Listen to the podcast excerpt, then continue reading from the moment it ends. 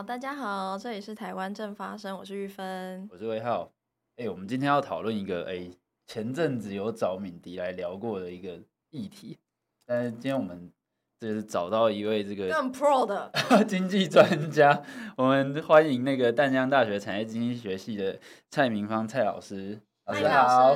两位主持人好，大家好。哎、欸，其实其实，因为我们前阵子找找那个敏迪来聊中国经济的时候，刚好那时候那阵子刚好中国经济往下走或是衰退的现象正热，那时候最热的议题是大家在讨论中国青年失业率盖牌的问题，这样子。那因为其实不止中国青年的失业率在盖牌嘛，其他很多的一些一些数据在前几个月他们都。他们都选择土地交易量啊什么的，都选择不公布。对，一些基础的经济数据。没错，所以就是想呃跟老师首先想要请教，就是说，那我们我们呃可以用哪一些方式来观察说中国经济衰退的状况到底是怎样，或者是说中国的经济状况真的像外界所说的这么糟糕吗？呃，我我想要去观察整个中国经济到底是不是变差了，其实。有好几个面向要来观察了哈。那第一个，呃，我们如果讲到中国的一个出口的衰退的话，呃，其实它在连续这几个月来，其实出口都一直持续的衰退。那出口这个衰退，当然就会有很多人提到说，诶，那呃，你说中国的数据不好，那其实我们台湾、韩国或日本。其实我们的数据其实有表现不好，就是说不是只有中国的出口在衰退，全球的经济可能都有。是因为呃，你如果要去算出口的幅度的这个衰退的幅度的话，其实呃，我想台湾衰退的幅度不会小于中国，就幅度 percentage 来讲。OK，所以要去看说，哎，到底中国的出口是不是那么糟？另外一个是要去看呃，中国过去主要出口的这些国家，那是不是中国的一个出口的地位慢慢的在被取代？哦，也就是说，哎，今天我们在讲说，哎，你出口不好了。那如果是大家都不好，其实中国，比如说占美国或占欧洲，他们的一个出口来源国的排序其实是不会改变的嗯。但是如果这个出口排序改变了，那代表，也就是说，中国的呃出口虽然在衰退，但是其他国家或许没有衰退那么多的话，那其他国家就会超越它了。所以。现在的情况其实是这样子，是比较像是老师你刚刚讲的，就是中国出口的地位是有被其他国家取代。对，那呃，大家一定会很好奇说，那这样的一个现象怎么来观察？其实，呃，我想大家都知道，中国在今年的上半年的时候，嗯、大概呃出口到美国衰退的幅度大概有两成五，就百分之二十五。那呃，原来中国在美国是。第一大的出口来源国，也就是呃，对美国来讲，中国是卖到他那里卖东西卖最多的。但是在今年一到六月的时候，这样的一个地位已经陆续被这个墨西哥跟加拿大给取代了。那大家都知道，加拿大它本来就是美国很重要的贸易对手国。那呃，加拿大也有很多的矿产会出口到这个呃美国去。那另外一个就是墨西哥。那墨西哥，我想呃，我们。听众朋友一定更了解，就是这个墨西哥，因为整个全球供应链的移转，所以它就慢慢的使得这一些厂商移到墨西哥去。因为大家都知道，这个美中的贸易冲突，第一个就是高关税的产品，那被课征了非常高的关税，使得这些供应链慢慢的移动。那这个供应链的移动的效果，绝对不是一天就会发生。那我们可以知道，从二零一八年川普上台到现在。让从川普上台到下台到现在，川普又要回来选总统了，你就可以知道说，其实这个时间 也蛮长的。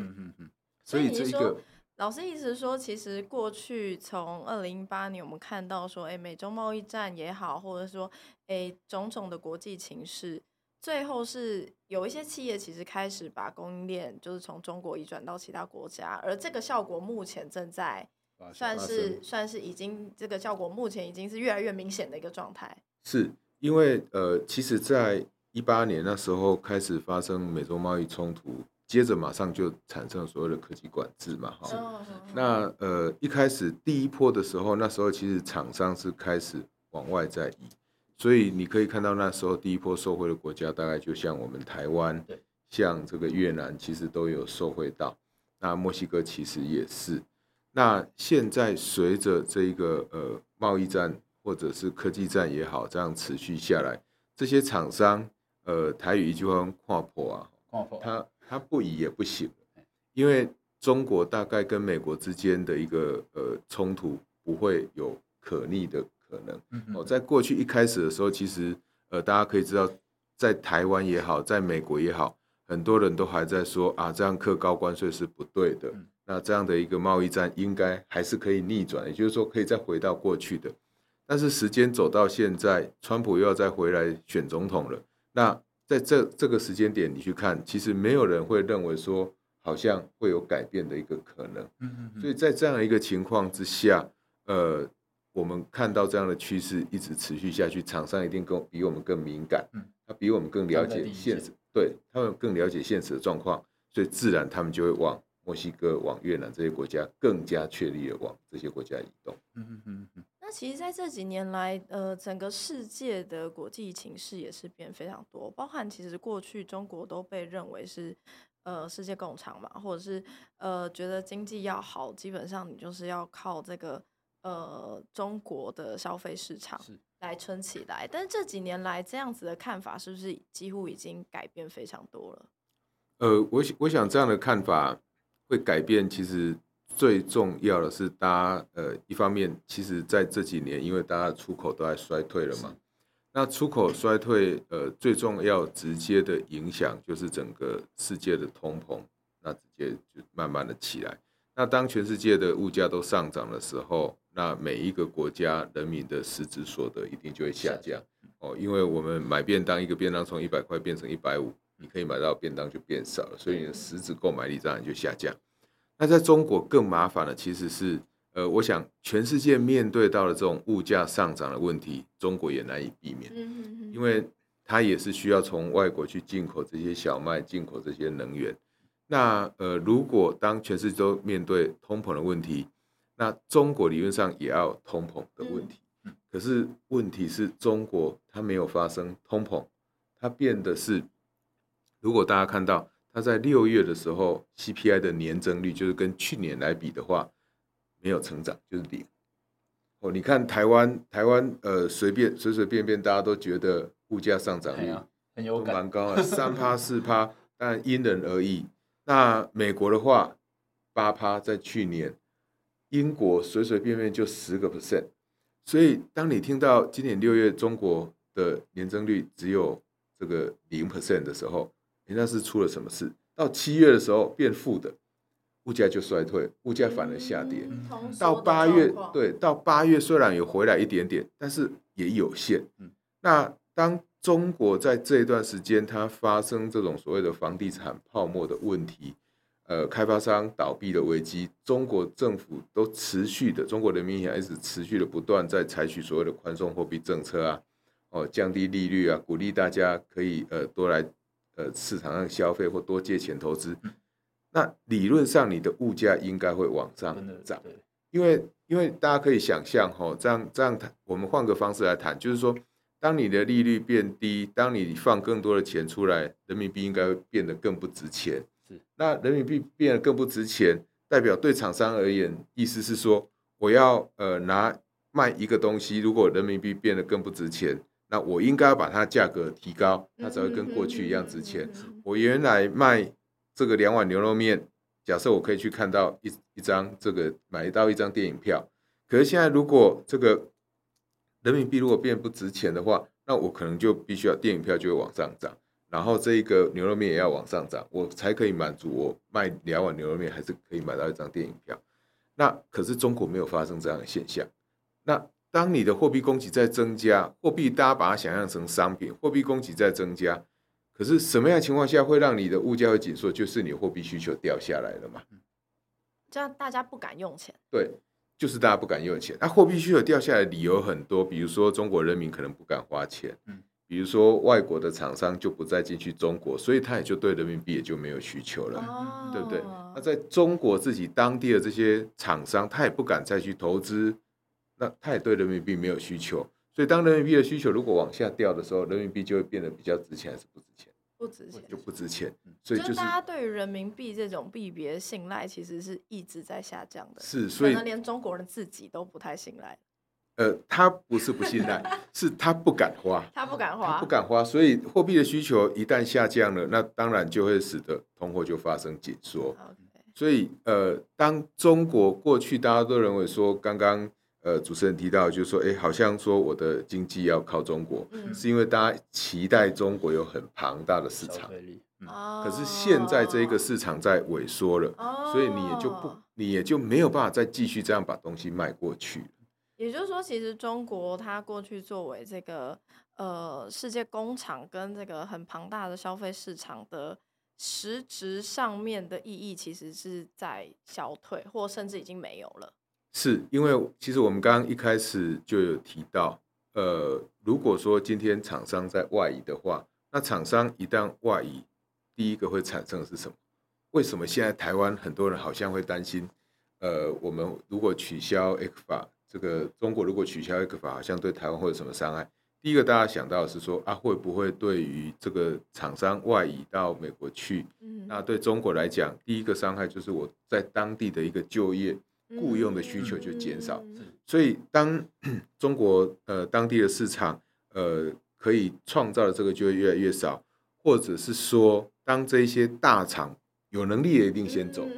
当大对当大厂都走的时候。服务大厂的金融业，嗯，我这些光鲜亮丽的呃会计师啊，对啊，或律师啊，这些需求一定都会往下掉，所以那些高端的需求就会慢慢的消失。那基层的需求也因为就业雇佣的消慢慢的减少，所以他们愿意花钱或可以花钱的能力都在往下掉。所以整个中国的需求是在往下掉。嗯，所以如果当你看到中国有这样厂商在移动的现象，以及中国内部的一个数据的这些的变化，其实我想，呃，一般的呃理性的个体应该不会再预期中国是一个呃非常值得期待的市场了。是，所以或许等一下我们有时间也可以来谈谈像 ECFA 这样的问题。但是，呃，我们今天聚焦在这个中国的经济的时候，其实大家要看的就是说。我们并不是只有看到出口衰退就说中国不好，嗯因为大家都一样。那所以我们要去看啊，中国在其他国家的出口地位有没有变化？那第二个就是说啊，中国变得不好，出口不好。那如果只有出口不好，是不是代表它内需也不好？就好比说，我们可能有很多的这个听众朋友，那可能哎，这个你看到台湾的出口这样持续的衰退，你觉得你的生活有变差吗？也没有。但是反过来讲。当这个台湾的出口在过去几年很好的时候，其实就我们在学校，我也没有薪水也没有提高，其实也没有。对，那我们不是社会边缘人，我们是这个社会里面，我们可能是属于偏内需的产业，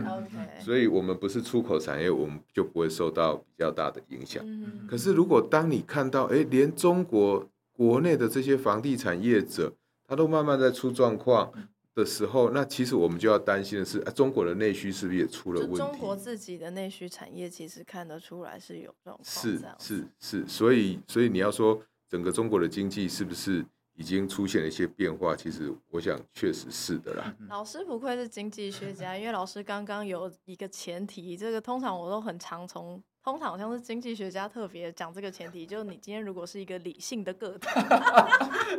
这是这是一个经济学的经济学的重要前提。这是为了要呼吁我们的听众朋友要理性一点。那先因为像像刚才老师提到，就是呃中国的市场，如果观察上面啦，不管是出口也好，内需也好，它其实都和过去的情况产生的一些变化，然后呃趋势是往下走的。可是我们可以看到说，像前几个月。呃，不管是呃其他国家外媒也好，或者是他们自己内部的一些经济数据显示，他们对中国的一些经济的前景是看起来是不利的啦。那也就是说，其实因为前阵子啦，中国的官媒新华社在他们的这个呃网站上面刊登了一系列报道，就是质疑中国经济崩溃论的人，最后都会崩溃。然后他们自己中国外交部发言人也是在记者会上面就是这样子回应外面外界。那其实中国经济崩溃论它不是一个新的课题嘛？大概过去我们讲二三十年都在提这些东西。那就老师的观察来说，这一次的中国经济衰退和中国经济崩溃论的这个论点，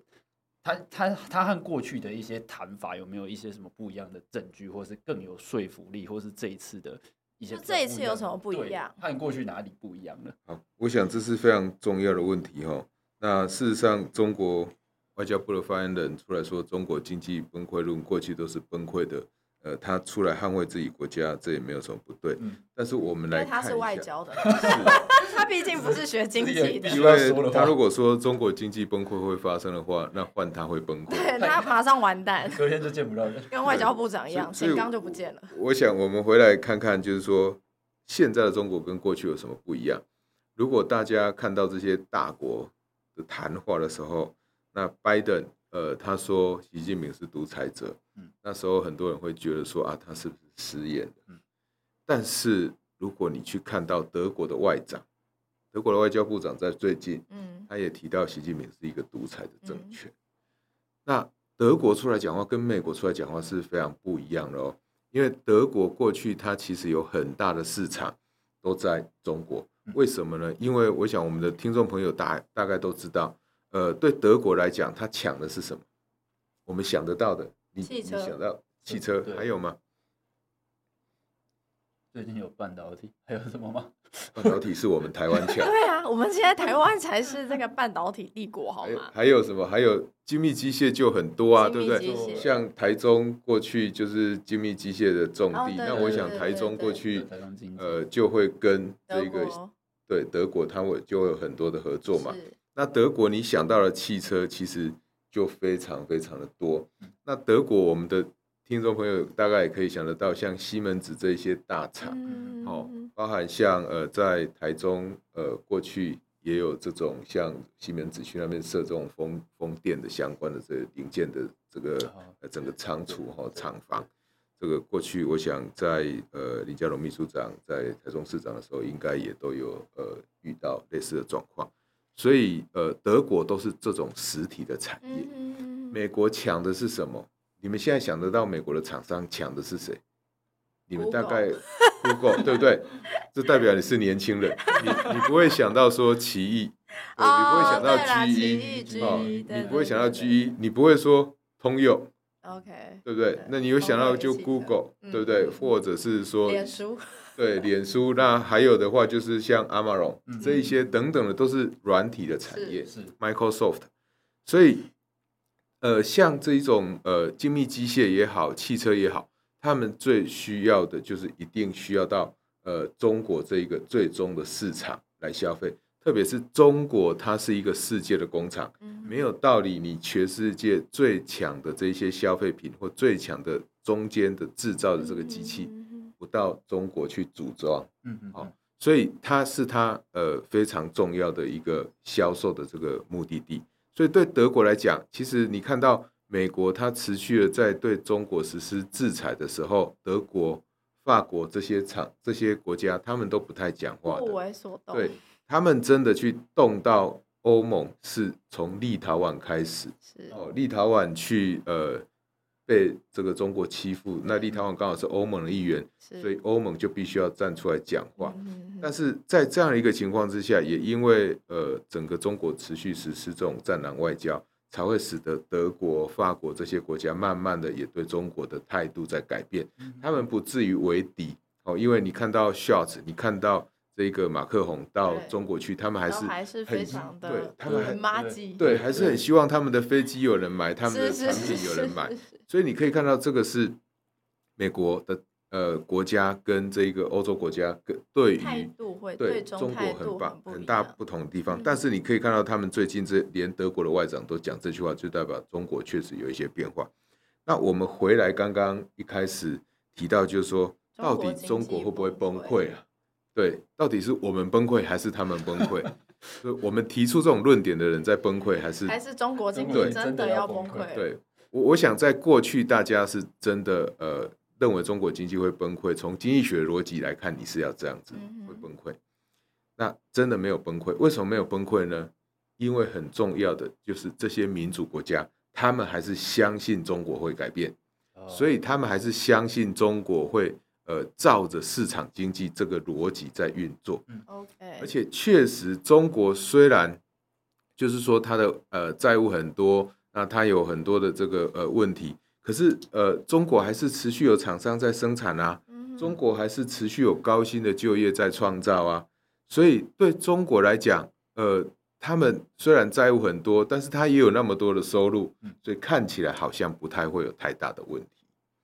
可是，呃，当随着这一个呃厂商哦慢慢的移出，也就是习近平开始对于从香港的反送中开始，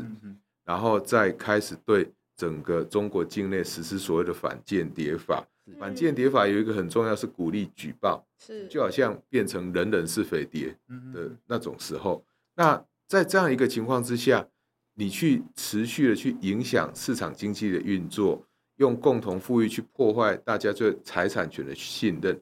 基本上以中国来讲，我想我们的听众朋友可以好好的去判断一下，从以前到现在，你觉得中国法律给你的信任有没有改变？有没有改变？意思是说可不可以信任？包括我们的听众都从来没有信任过 中国法律。我们的我们的听众可能没有信任过，但是我们的听众可能不会担心说。你去中国会不会直接被抓起来？哦、对啊，对，这个这个人身风险是。但是但是你现在你去中国，你是会担心你会不会被抓起来的？我是完全不敢去，老实说，我连连过境我都没有。以前你敢不敢去？以前其实可能大学，因为大学其实有有去过，有去过嘛？哈，对对。那你现在还敢去吗？完全不敢，不敢嘛？我给你五十万，你要不要去？绝对不要。因为你可能就哪一天你完全不知道你会不会，就像老师讲的，啊，就是就像是我们之前现在其实也有看到嘛，因为我在看关于，其实我觉得老师刚才讲到一个很重要的关键点，就是在反间谍法公布之后，在台湾我们可能你看一般的主流媒体报道只会报说，哎，台湾。有一些台湾人受到影响，但是我自己在搜寻一些报道的时候，你会发现其实不止台湾人，包含比如说像日本人在反间谍法呃过去其实就有，但是后中国后来修订的更更严格。之后呢，其实有非常多的日本人是是远远远多于我可以想象的日本人，就直接因为反间反间谍法被抓起来，那这样子的确就会影响到。就是其他国家的人在中国对中国法律的信赖程度啊，是啊，因为过去就有一些日本的教授也是被中国政府抓起来，更不用呃讲我们台湾本来就有一些人到中国去就直接也受到呃中国政府就直接抓起来了哈，所以这个法律的不信任就让市场的机制就没有办法运作了，因为当我到一个国家去，我是为了要赚钱。嗯哼，可是当我到这个国家去，你可以赚钱，你尽量赚，但你的钱都汇不出来。以以前是被没有被认证，但是最近呢，被这个美国华尔街的这个呃投资人莫比尔斯呢，哦，一个基金的经理人，他就直接说他到中国的钱汇不出来。那所以他鼓他呼吁大家不要去投资中国。我想我们要注意一件事情，他呼吁大家不要去投资中国，不是他看坏中国的经济。是他到中国赚了钱，他汇不出来。就是你就算赚多再多钱，又有什么用？因为你就是拿不到。是，而且这件事情越来越被确认。那呃，现在他把钱已经有拿到了，可是他，我想他也不敢再进去。但是那是因为他在社会上，他在全球上有一定的声量，他钱才可以拿得出来。他是不是讲了那句话之后，他就拿到钱了？啊、因为公开讲，然后就中国发觉，哎、欸，这个人的话语权有点大，对，赶快把钱给他。对，所以，所以在这样一个情况之下，你可以看到他在这样的严格资本管制之下，一个是钱会不出来了，那最重要，我觉得还是呃，回到刚刚的问题，就是说。现在跟过去到底有什么不一样？你有看到过去美国政府是这样跟中国政府直接就是两个国家就在对抗吗？没有，而且是真的实质的在对抗，真的在对你的管制越来越严。你有看到德国，你有看到法国这些国家开始在跟中国也有不一致的立场了吗？好，那这个其实都是很大的不一样。那所以在这样一个情况之下，这些厂商。跟过去不一样的是，这些厂商可以走的都尽量在走。哦，不管是到越南，不管是到印度或到墨西哥去，到加拿大，其实这些厂商都在走。更重要的是，这些东南亚国家等了那么多年，都没有等到可以吸引厂商的机会，好不容易看到中国在往下了，他们都是毛起来开始吸引这些厂商，毛起来在这个就是看外资需要什么，就尽量就尽量可以满足这些外资。对，所以他当这些厂商开始去中开始去中国以外的国家都设好厂房，开始生产的时候，中国的产能自然就会往下掉。那当然有一些这个呃。还是不太想看坏中国的学者会说啊，其实他们没有离开中国，他们只是在中国以外的其他地方设厂。对，我我喜不这这个商业不赶快。呃，因为当你一旦在其他国家设厂的时候，就代表你这个地方就变成有可能是备用的，你的产能就不会那么多。就像刚刚讲的，就是出口地位被取代，对，那它。产能地位被取代，生产线的呃地区被取代。对，然后我如果在中国这里生产，钱拿不出来；我在越南那里生产，钱拿得出来。请问，我们再讲一次，如果你是理性的个体，你会在哪里生产？对不对？所以，所以我我我想，这个这个答案是非常非常清楚的，就是说，我们如果要去看中国跟过去有什么不一样，其实有非常大的不一样。啊，最大的不一样就是你去看看街上，过去可能有非常多人想去中国旅游，但是现在去中国旅游的意愿一定会降低。我们再讲另外一个，呃，我们呃所有的听众朋友应该也会很有感的，就是你看到日元在跌的时候，你会很想说，我赶快去换日币，因为你有一天可能要去日本玩，对，你用得到这些日币。那我们的听众朋友想想看，你看到人民币。这样一路在跌的时候，你有没有想要去多换一点人民币？预期不会去，所以不会换。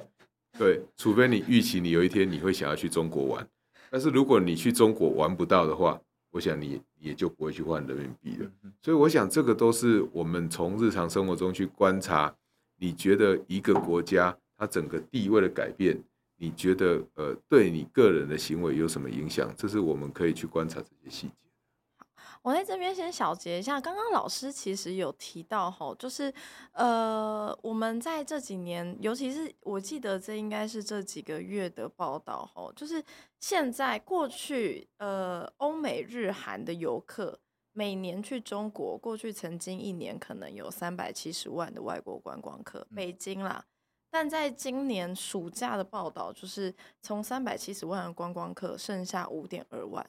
它的锐减的程度是非常大幅，是跌到剩下一成都不到的情况。也就是说，其实就像老师讲的，变成说，现在对于中国整个政治环境的信赖，对于中国法律的信赖，对于你在中国人身安全这样子基础的信赖度，其实是没有的。而这个没有，不是只对台湾人来说，是对于世界各国的国家的观光客。来说都是这样，你没有办法安心的去中国。那同样的，你没有办法安心的信赖中国的投资环境。你就算在那边赚得到钱又如何？你根本用不到那些钱，你无法使用。那这样子赚钱有什么意义？这样其实就导致了，呃，中国现在过去也许中所谓的中国经济崩溃论没有成真的原因，是因为大家相信那个亚当斯密嘛，就是市场有一只看不见的手。那中国经济。在呃，中国的政治再怎么样，呃，独裁，可能市场逻辑是行得通的。但这几年我们看下来的经验，就是中国的政治其实就是独裁到他透过比如说反间谍法的方式，让市场那只手实际上就是被中国的政治影响，也就是你其实是没有办法在中国。信赖任何市场逻辑的，所以这就是现在这个时间点跟过去很不一样的地方。中国自己本身也不信赖这样的市场逻辑。哦，接下来想请教，因为老师就是其实一直有在媒体上面发表文章嘛。那我们最近有看到老师在央广上面其实有一篇文章是示警说，呃，台湾的民众还有台湾的政府机关应该来检视一下投信业最对中国铺险的状况。那想请教一下老师，为什么会特别？关注投信业，因为大家因为前阵子金管会其实有在大家质疑之下，就是针对就是银行金融业的部分曝险的部分提提提供了一个数据，它是一个公开的资料啦。那想请教老师说，对于投信这个部分，老师的观察是什么？呃，我会观察到投信其实最重要的是金管会前阵子因为中国碧桂园呃它的经营出现问题的时候。那金管会有去开始对这些金融业进行这个对中铺险的调查。那其中其实证券业的一个铺险还蛮高，那其中有一大部分是集中在投信产业，那个比重很高。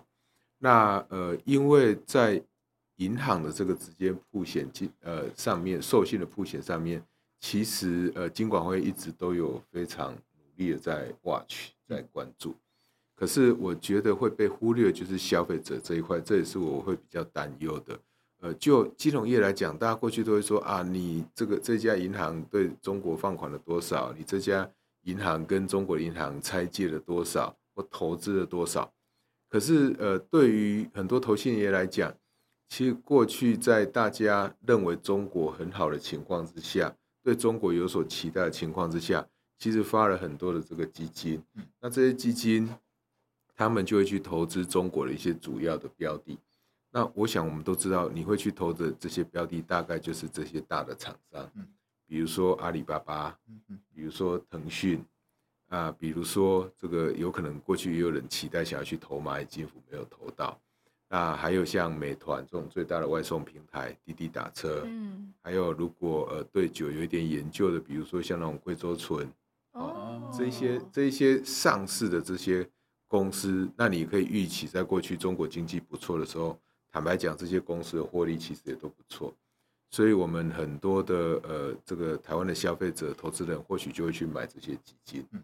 可是大家也知道，中国开始出问题的时候，都是这些大的厂商开始被打，对，就威胁到一些这个呃统治当局。是不管任何的原因，但是我们可以看到，哎，他就是直接，比如说他可以去让一家公司，阿里巴巴、蚂蚁金服本来要上市叫他停，嗯，那这个都没什么，他可以叫滴滴打车，他到美国纽约去上市，要叫他回来。已经上了，大家知道，在美国要上市其实是非常非常不容易的。对啊，叫他回来。然后呢，像这一些呃外送平台、数位平台的这些业者，他也因为这个各自的问题，那也受到中国哦对消费者资料的一个监控，也有更多的这种保护。所以，当中国采对这个呃这些厂商采取这么多行动的时候，其实对于我们的投资人来讲，其实影响就会很大。嗯，因为这一些公司。就会让很多投资人会却步嘛，嗯，他就会拼命会开始想要把它卖掉嘛。对，当我们看到连马云也退出这个阿里巴巴的时候，你怎么还敢进去呢？他退出，他不是自愿退出的，他是因为马云而起来的。但是现在马云退出了，难道我们也不应该退出吗？我我觉得这个是很多投资人可能在投资这些基金的时候没想到。套句老师的话，就是你作为一个理性的个体，你应该殊难想象，比如说你好不容易在美国要挂牌上市，结果就是就是呃执政者叫你回来，这种事情基基本上真的是殊难想象。对，这这是我们我们在民主国家里面，在言论自由国家里面，你是完全想不到怎么会可能发生这件事情。还有另外一个更重要是。呃，美国的一个监理单位到香港去查这个呃，帮中国在做这个让中国上市哦的厂商可以上市这些会计师事务所，有几家大的事务所，有名的事务所是被人家认为说你的这个签证、你的查核是有严重的这个疏漏的，也就是说，你上市的财报，你在签的过程里面，你可能有很多的东西你没有注意到。代表说这家公司的财报是真的还是假的，是不是真实的，我们也不知道。也其实无从信赖起。是，那我觉得这一些基金管理者，也就是这些投信业者，他其实就有责任去厘清到底他有没有问题。除非你可以确定他没有问题，人家已经告诉你说这个签证的事务所有问题了，结果你都没有反应，你还是继续在买。你还是帮你的投资人继续再买，这样有尽到我们金管会常常在强调的善良管理人责任吧？我觉得这个绝对是没有的。那对于我们的呃一般的这些投资人，为什么我们要去呼吁他们？因为其实很多人搞不好还觉得说啊，反正这个呃基金就把它放着，它总有一天有可能会回来。嗯，这是一般一般人对于基金的想象。是，但是如果现在是有赔没赚呢？我们有必要要去提出这样的呼吁，呃，当然，呃，你相不相信是一回事，但是如果你本来有应注应注意而未注意的话，那有人提醒你，你有注意了，你就会少了这个损失。那更重要的是，我们刚呃在前面讲到的人民币贬值，如果你这些基金都不是用台币计价，而是用人民币计价的话，也就是说你换成人民币再去买，资产整个直接缩水，对对，你等于亏两次。哦，我的天！你对你对中国的投资已经亏了，结果你要赎回的时候，发现人民币贬值，你赎回的钱也变少，变被扒了两层的皮。那你觉得呃？这样的事情，我们不应该出来做一些呼吁吗？作为一个理性的个体，不应该持续做事，这样的状况其实是没有错。因为，因为坦白讲，就是说，呃，整体中国的一个经济，我们要有一致的看待。然后，对于像主管机关，呃，你如果觉得说，呃，你要去控管我们的金融业，对于中国的这个直接的铺险，是，那你也应该要一致性的说。你觉得中国有危险了？为什么我们还可以同意投信业者持续的去投资这个中国呢？这是不一样。我在这边想要问老师一个比较外行的问题哈，就是我觉得对于一般的台湾民众，或对于我们一般的听众朋友来说，他可能会觉得说，哎，我今天买这个基金，有这么大的一间公司，这么多的对于理财可能比我更专业的人。在为我这个投资做把关，所以我觉得一般人可能会觉得，哎，我买这个基金就是有专业投资人在帮我做把关，他们会比我更快，或者是更懂得分析这些产业或者这些世界经济动脉的资讯，然后会做出一个比我更理性的判断。就我觉得一般的投资人这样这么想，对，但是。所以其实这件事情并没有发生，是不是？就是现在台湾还是有很多基金在买中国这些企业，是不是？呃，你如果上去呃各大公司的网站，应该就还是会看到啦。那我觉得刚刚你提到，就是说好像投资人会觉得说，好像这些基金经理人都比我专业。呃，其实也不一定了哈。为为什么不一定呢？呃，因为每个人看东西都有一个盲点。那我们要去相信基金经理人的前提是，呃，他对大环境的看法跟我们的看法要是一致的。嗯当然，我们的听众朋友，如果你认为中国还会再起来，你去买中国的基金没有问题。但是，如果你不认为中国会起来，你还是去买，呃，相信这些经理人，当然就会有问题。所以应该是说，大家要去审视一下自己买的基金组合，对，里面到底这个对于刚刚老师提到的这些呃过去可能听起来风生水起的中国企业，是不是你持续有投钱在里面？我想要再问一个比较外行问题，是说，所以如果过去买过这些基金，那我没有仔细去仔细去盘点，仔细去做调整的话，那我就是不断的在花我自己的钱。投在一个充满风险的产业当中，不是充满风险，是充满危险。充满危险，对。所以就是拿台湾的钱去养这些目前可能外资都跑光的中国市场。是因为当你看到连外资都在撤的时候，你还继续去投，我觉得呃，我们消费者可能有讯息，一般的投资人会有讯息不对称。虽然呃，你可以告诉呃我们说这些投资人他们自己应该要负担责任，是，但是就你一个投信业者来讲，你本来就告诉大家说往那边投是对的，哦，那现在你怎么样再来 define 说你是对的？嗯，如果你没有办法 define 的时候，你就不应该再继续这样做了。我觉得那他们还为什么还继续这样做？我我好奇的就是台湾投信业在干嘛？我我不知道他想要干嘛，但是或许他就想要赚钱嘛，因为只要有人持续扣，他就收手续费。他收了这个手续费，其实赚赔跟他无关，他只要有稳定，他只要有手续费就好了。OK OK，反正他他花的是你投这些资金的一般民众的钱。对，就像一个 broker，他随时带你去投什么投什么，但是你要投什么。都没有关系，只要你有投，盈亏自负，他就有手续费，对，他就会有手续费的收入。OK，所以他只要就是要赚手续费而已。Maybe，那呃，我们再换一个角度来看，我们要不要相信这些所谓专业的投资机构？其实再怎么专业的投资机构都不会比美国那些大的投资银行来的专业。但是那些大的银行在看中国的经济的时候，跟现在中国年初看中国的经济，跟现在的一个中国经济其实有很大的落差。哦，那呃，当中国经济有这样的表现的时候，他们也只有一句说：哦，完全超乎我的想象。但是对他来讲，他只是讲几个数字，超乎他的想象。如果你是一个真的把钱投进去的人，嗯嗯、那你可能不是超乎想象，是欲哭无泪的。真的，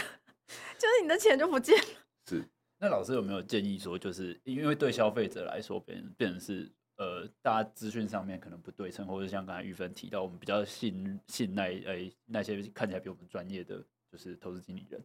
那在金融监督管理的角度来说，政府机构这边可以帮消费者做什么，或者是他们用什么实物上的工具，可以让投信业者在这个部分负更多的责任？或有什么对，就是责任。呃，我我觉得，我觉得，呃，就是说，金管会他在对中国的一个普险的管理，是因为他认为中国开始有风险了，然后这一些业者应该要小心谨慎。所以照这样的逻辑，其实也是一样，如果金管会对于呃，就是主管机关，他们对于中国市场的风险，他们觉得很危险。这些投信业者再继续投呃发这边发这个地方哦的一个基金，不是发，因为发它可能已经额度已经满，它不能再发。但它持续让这些消费者去扣的时候，其实我觉得这些投信业者是有责任再重新来告诉这些消费者说，为什么他们值得继续在投中国。因为它已经有一个我们说结构性的一个改变，是整个经济的一个被信赖的程度，呃，连美国的连美国总统，连德国的大使都说习近平是独裁者了。然后呃，从香港的反送中到现在整个中国的反间谍法的实施，这么大的改变，我们不可能视而不见。是，但是也因为这么大的改变。我们的金管会才会希望银行在投资中国要小心。那事实上，现在你也不用再去告诉这些银行投资中国要小心，他自己就会很小心的。早就知道了。对，对。那那我觉得，呃，我们的消费者当然有一些他平常常常在关心这些国际时事的人，他们会知道说啊，他应该停扣了，或他应该认赔了，他应该赎回了。但是有一些消费者确实会像玉芬所讲的，就是说。他还是相信这些经理人，嗯嗯嗯，但是既然人家相信你，那应该是你是一个好的人，嗯、你是一个有判断力的人。就是刚刚讲的，你要作为一个负有责任的善良管理者，对，或者是你是一个理性的人。那所以说，如果今天这个经理人不是我们所想的善良管理人的责任，我想主管机关应该也要重新检视或 review。他这样的一个投资策略，对台湾的消费者来讲是不是对的？因为你已经请银行业不要再投资中国，或应该要去减降中国的曝险，或我们的中央银行也出来呼吁说，大家应该要注意中国的风险。那为什么只有有一块一直没有被注意到？只因为它是消费者买的，所以就不重要吗？我想当然不是，只是过去可能大家。没有注意到，那我我想现在中国现在的问题这么大，那每一个消费者或每一个投资人，其实他的风险承担能力都远比这些银行金融业来的小。是，那所以我觉得我们更有必要来保保护这些消费者，并不是要让他们变成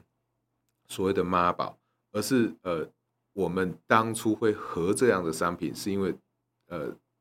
这个国家。它是有上有下，就是人家讲的基金风险有赚有赔。但是如果你看这个国家，它是持续在往下，没有在逆转的情况之下，就跟之前的故事完全不一样了。所以我觉得这也是政府可以尽到一些责任，那也是教育我们更多的这一个投资人，让他们知道整个呃地缘政治的风险其实已经有很大的不同。嗯。所以各位听众朋友，你听到这集就是赚到，请仔 细的审视你手上的基金组合。那如果你过去以为是这个善良管理者的这个呃所谓的基金经理人，其实 并没有你所想象的那么善良的话，你就这个要去调整一下你手上的这些投资，不然你这个投资就是没有在投资，因为你就是不断的在赔这样子。好，这个听到这里真的是赚到赚了。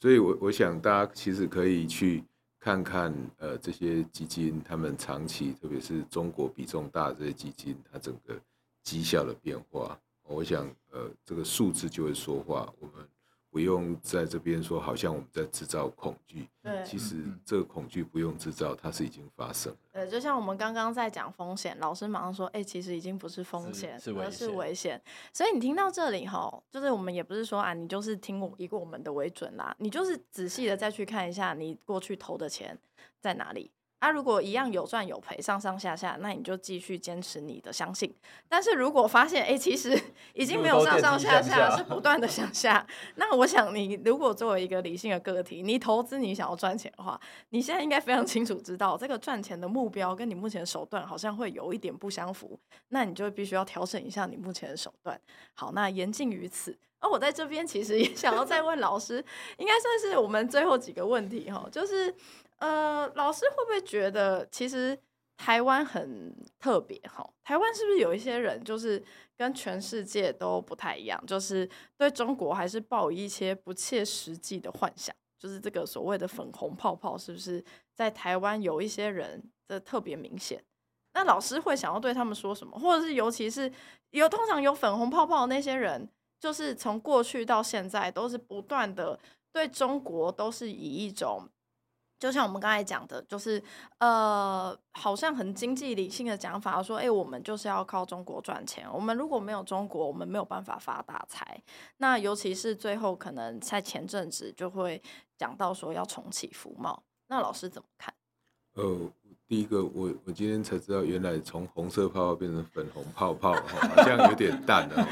但是我我我觉得来讲，还是比较像红色的泡泡哈，因为要对呃。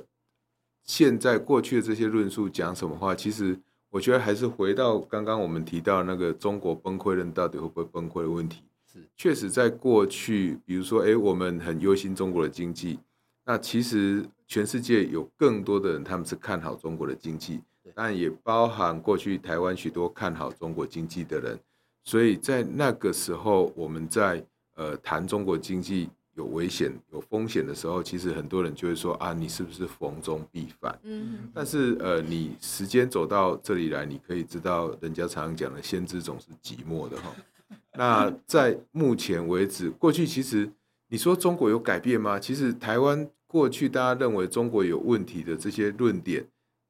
早就存在了，嗯，只不过现在才慢慢被许多像美国。或澳洲或日本也肯认，他们慢慢的这个承认说，哎，确实有这些问题。所以我觉得，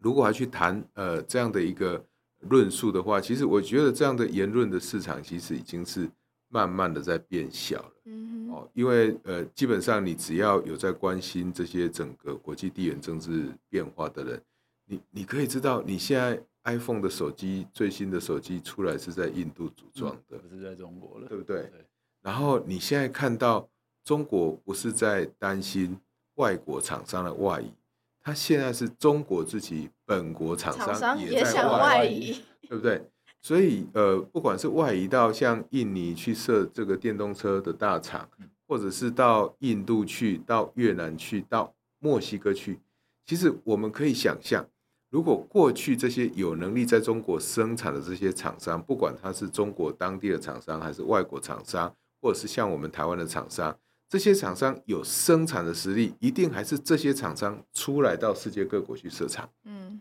绝对不是越南当地的厂商突然冒出来，墨西哥当地的厂商或印度的厂商突然冒出来，一定还是这一批人。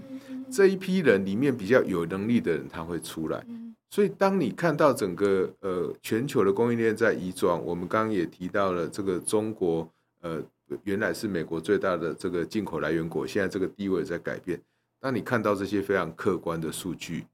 你要再说，呃，这个中国好像非常的好，我觉得那已经不是什么粉红泡泡的问题了。哦，那所以在这样的一个情况之下，我我倒是不是那么担心这样言论。所以你也可以知道说，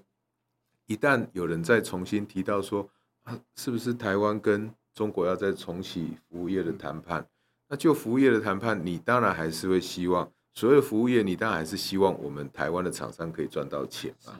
那请问是台湾的服务业，是台湾的律师、台湾的会计师，或台湾的其他相关的服务餐饮服务业，要到中国去设厂，要到中国去 serve 中国当地的这些厂商吗？那第一个，中国当地的厂商都慢慢在离开了。第二个，我们台湾本来就有很多服务业的业者，包含你看到呃八方云集，你看到瓦城这一些厂商，还有八十五度 C，他们在中国的设设厂扩点不是停止就是在退出了。嗯，所以你看不到服务业两两这个台湾跟中国之间的服务业还有什么样贸易的往来的需求，所以呃，最后的结果就是你不太能确定提出这个应该要重启服贸这样的论点的人，他是不是真的了解整个呃国际的一个经济？哦，所以呃，我想还是回到呃提出这个问题的人，呃，这个国家的问题不是一天可以解决的。哦，所以我想，我想这些这些东西其实都是很。客观的一个数据，那呃，毕竟我们在过去呃有一些教育，就是一直告诉你说，好像中国是一个蛮不错的国家。是，但是如果你要检视你受到的教育是不是好的教育的话，就看看你现在有没有判断能力。中国是一个经济在往下的国家，对，因为。过去你认为中国好，你会有客观的判断数据，嗯，但是你不可能说这个数据都已经改变，连中国自己都把数据盖起来不让你看的情况之下，你还是觉得说，我还是觉得你很好，不太可能嘛。所以，所以我觉得我们可以从很多的地方，呃，不管你对经济学了不了解，或者是说你看不看得懂经济数据，呃，大概我们在全世界很少看到一个国家，它是可以说啊，这个数据不好看了。所以我就不给你看。听老师刚刚这样子讲，有一有一个突然有一点忧心，就是因为我们前阵子那个服贸的议题在热的时候，其实有一些单位有做民调啦。然后那个民调看起来就是现在，因为因为其实讲坦白来讲，就是反服贸这个运动也也过十年了，快过十年。那那个时候的民调结果反而是说，哎，可能重启不重启，大家无果。那就变成是说，其实像老师刚才提到了这么多的问题，然后我们从前面开始盘点下来，中国的很多经济数据在盖牌，然后地缘政治发生巨变，产业的供应链在外移的前提之下，啊，如果这样子的情况啊，台湾的政治人物在今年要选举的时候抛这个议题出来，然后没有经过审慎的考量，或者是针对产业没有一些比较具体的认识，就把这个这个议题一起丢出来，要让全民来做决定的话。那其实相对起来，其实有就我觉得有一点像老师刚才提到，就是政治人物和那个金融管理机构，大家或者是呃所谓的那个基金管理人，大家要有一个善良的责任在啦，不要一直操作一些资讯的不对等，然后让消费者或者是选民有一些呃不不不特定的期待，或者是不正确的一些预想，这样子。希望大家可以听完老师这一席话，大家好好来思考一下。我觉得威浩刚刚在讲，其实就是在说我们今天。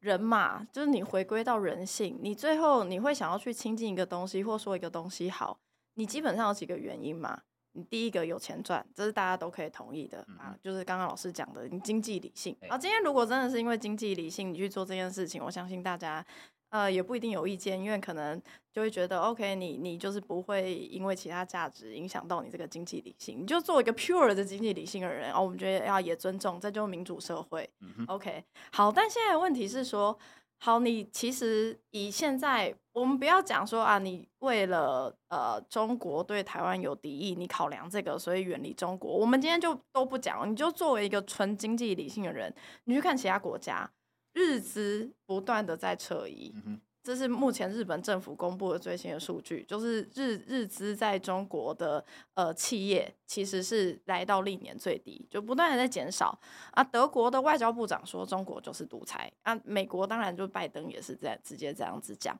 好，我们已经看到其他国家人都这样子做了，那今天如果还有人在台湾，这个倡议要跟中国不断的亲近，或者是台湾的经济要大幅的仰赖中国化，我觉得唯一只有一种可能，就是真爱。